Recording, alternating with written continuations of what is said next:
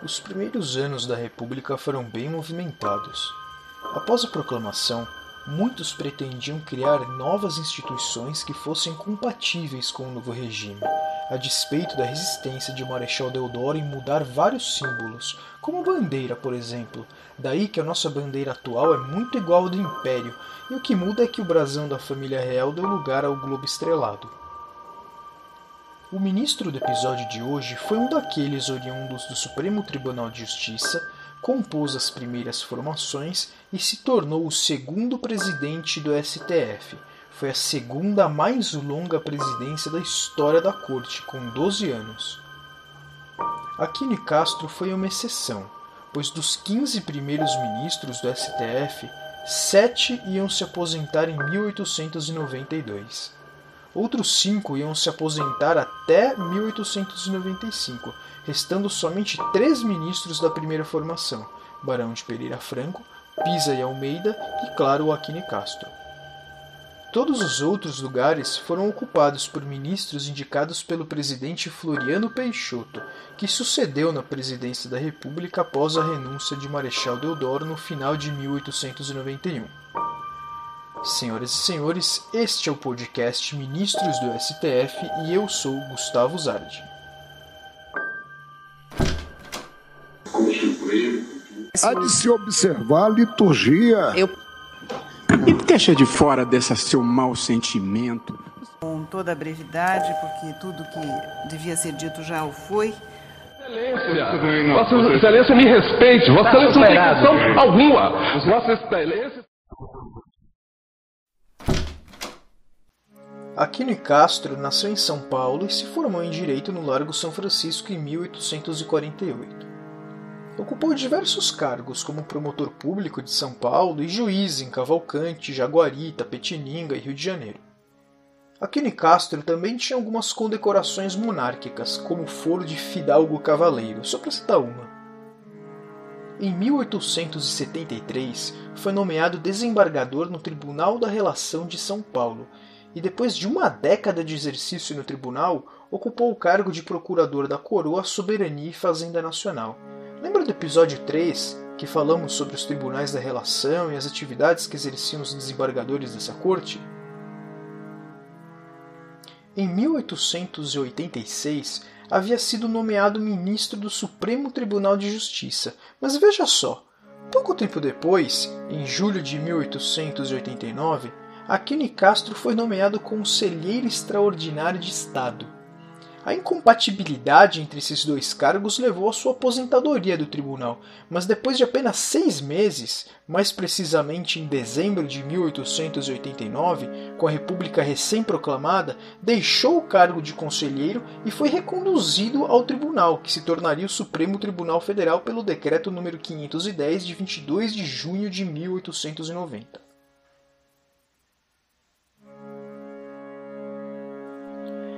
Devidamente desaposentado do poder judiciário e reconduzido a seu cargo, Aquino Castro logo se tornaria o segundo presidente do STF, ou terceiro se você quiser fazer justiça a Sayão Lobato. Aquino Castro foi eleito por seus pares após a aposentadoria de Freitas Henriques, e ele teria a segunda mais longa presidência da história do STF, por 12 anos consecutivos de 1894 até a sua morte em 1906. Mais tempo na presidência, só o ministro Hermínio do Espírito Santo, que ficou 13 anos, de 1911 a 1924. O regimento interno de 1890 é que regulamentava o exercício da presidência. O artigo 5 do regimento dizia que o presidente e o vice-presidente são eleitos por seus pares com escrutínio secreto para servirem por três anos contados da posse do cargo. Ser presidente do STF significava ter de desempenhar uma série de tarefas específicas.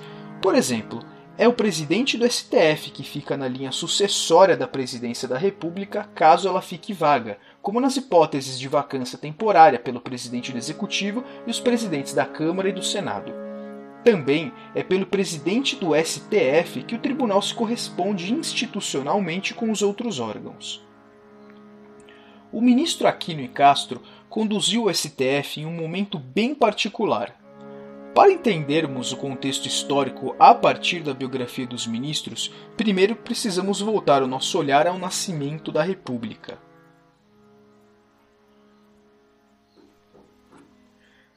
Quando o Marechal Deodoro proclamou a República, logo eclodiu a primeira revolta da Armada. Primeira porque anos depois, já no Brasil governado por seu sucessor, haveria a segunda revolta da Armada. Mas vamos por partes. A República foi instituída no final de 1889 e poucos meses depois, já em 1890, Marechal Deodoro convocou uma Assembleia Constituinte para redigir o que viria a ser a Constituição da República de 1891. Constituição redigida, a previsão era de que o primeiro presidente da República fosse eleito pelo Congresso Constituinte, e daí então se seguiriam novas eleições diretas. O Congresso Constituinte elegeu Deodoro da Fonseca para continuar como presidente da República até 15 de novembro de 1894, conforme previa o artigo 43, parágrafo 4 da Constituição de 1891.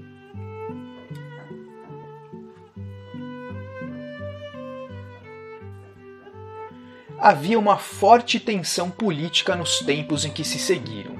Por um lado, os políticos militares e que fizeram carreira na monarquia queriam continuar exercendo seu poder na república, eram favoráveis à concentração de poder e a um Estado centralizado. Os civis eram o oposto, exigiam a volta dos militares aos quartéis e um governo descentralizado, organizado na forma de uma federação. Em meio a tudo isso, o Brasil passava por uma tremenda crise econômica. E parece que crise econômica é sempre o pavio que detona toda a instabilidade institucional por aqui, né? Com o Congresso insatisfeito e muita discussão para todos os lados, os parlamentares tentaram aprovar em agosto de 1891 a Lei de Responsabilidades, que definia os crimes de responsabilidade para os cargos do Poder Executivo e reduzia alguns poderes do presidente. Como militar, Marechal Deodoro não devia estar muito acostumado a ser cobrado de responsabilidades e nem de dividir o poder com ninguém. Vetou o projeto e ameaçou a Câmara, mas o seu veto foi rejeitado pelo Senado, que encaminhou a proposta para votação na Câmara novamente. Isso deve ter incomodado muito Deodoro, pois instantaneamente dissolveu o Congresso Nacional e decretou estado de sítio em 3 de novembro de 1891, poucos dias antes da proclamação da República comemorar o seu segundo aniversário. Esse ato não é nada diferente de qualquer outro ato emanado por um ditador qualquer, seja numa monarquia ou não mas ninguém aceitaria um ato discricionário dessa monta por parte de Deodoro. Após fechar o Congresso e decretar estado de sítio, muitos parlamentares e até mesmo militares resistiram. Os estados de São Paulo, Minas Gerais e Rio Grande do Sul encabeçaram uma reação ao golpe do presidente. Na Baía de Guanabara, um levante militar capitaneado pelo almirante Custódio de Melo ameaçou bombardear o Rio de Janeiro caso Deodoro não renunciasse, colocando o Brasil na iminência de uma guerra civil. Bem, a razão alcançou e Marechal Deodoro renunciou em favor de seu vice, Floriano Peixoto, em 23 de novembro de 1891. Essa foi a primeira revolta da Armada. Mas calma, vai acompanhando, ainda não é o momento de falarmos do seu sucessor, o Marechal Floriano. E a essa altura você deve estar se perguntando que raios isso tem a ver com o Supremo Tribunal Federal, né? Pois é, onde estava o STF em meio a isso tudo? Por um lado, o Congresso aprovando medidas que reduziam o poder do presidente. Por outro, o presidente fechando o Congresso e ameaçando ditar as regras da República unilateralmente. Um grupo de revoltosos ameaçando explodir o Rio de Janeiro. Lembre-se que o papel de protagonista das relações de poder no Brasil é hoje dividido com o STF, mas esse é um fenômeno muito recente. Falamos da primeira revolta da Armada para falarmos da ascensão de Floriano Peixoto na presidência, esse sim com uma relação bem conturbada com o STF. Aquino e Castro só iria assumir a cadeira de presidente sob o governo de Floriano Peixoto. Assim como o Marechal Deodoro, sete dos 15 ministros iam deixar os seus cargos na República até 1892. Aquino Castro foi um ministro com vasta produção literária. Uma de suas publicações de fácil acesso é a obra Prática das Correições, Atos e Atribuições Civis e Criminais dos Juízes de Direito, publicado em 1862. Ela foi parcialmente digitalizada e é de domínio público.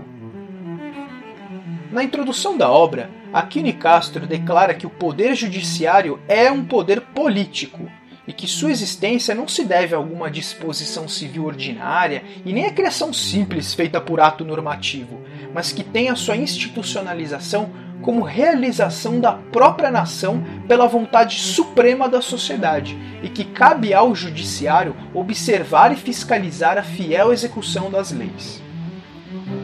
Aquino Castro teve uma função ativa na próxima crise instaurada pela República já sob o governo de Floriano Peixoto e permaneceu no STF até o seu falecimento em 1906.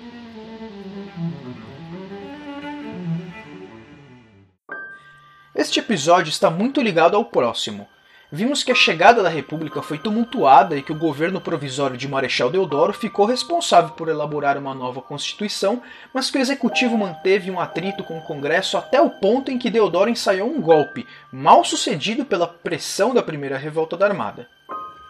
Marechal Deodoro renuncia em favor de Floriano Peixoto em 1891 e no ano seguinte, sete dos 15 ministros se aposentaram. Até então, o STF não participava de nenhum debate político, não tomava partido e nem se indispunha com o chefe do executivo ou com o Congresso. O presidente e os parlamentares, por sua vez, também não provocavam o Supremo levando suas pautas até a corte, mas isso durou muito pouco. Foi nesse período conturbado que o Supremo Tribunal Federal teve o seu peso sentido na balança. Nesses primeiros anos de república, com a troca repentina de presidente e a locomotiva republicana custando a entrar nos trilhos, o STF passou a apreciar causas que contrariavam os interesses dos outros poderes.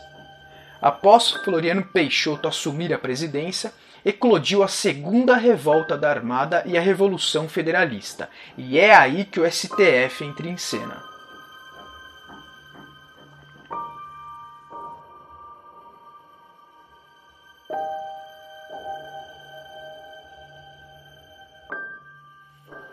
Próximo episódio, vamos falar sobre a doutrina do habeas corpus. Não perca!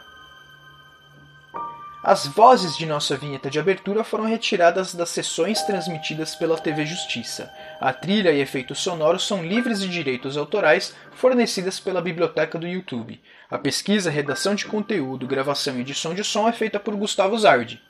E se você quer que esse projeto continue, é um estudioso do STF ou quer colaborar com uma propaganda no nosso podcast ou no Instagram, entre em contato e curta a nossa página nas redes sociais. Tchau! Há de se observar a liturgia. Eu, E deixa de fora desse seu mau sentimento. com toda a brevidade, porque tudo que devia ser dito já o foi. Excelência, Vossa Excelência me respeite. Vossa Excelência não tem questão alguma. Vossa Excelência.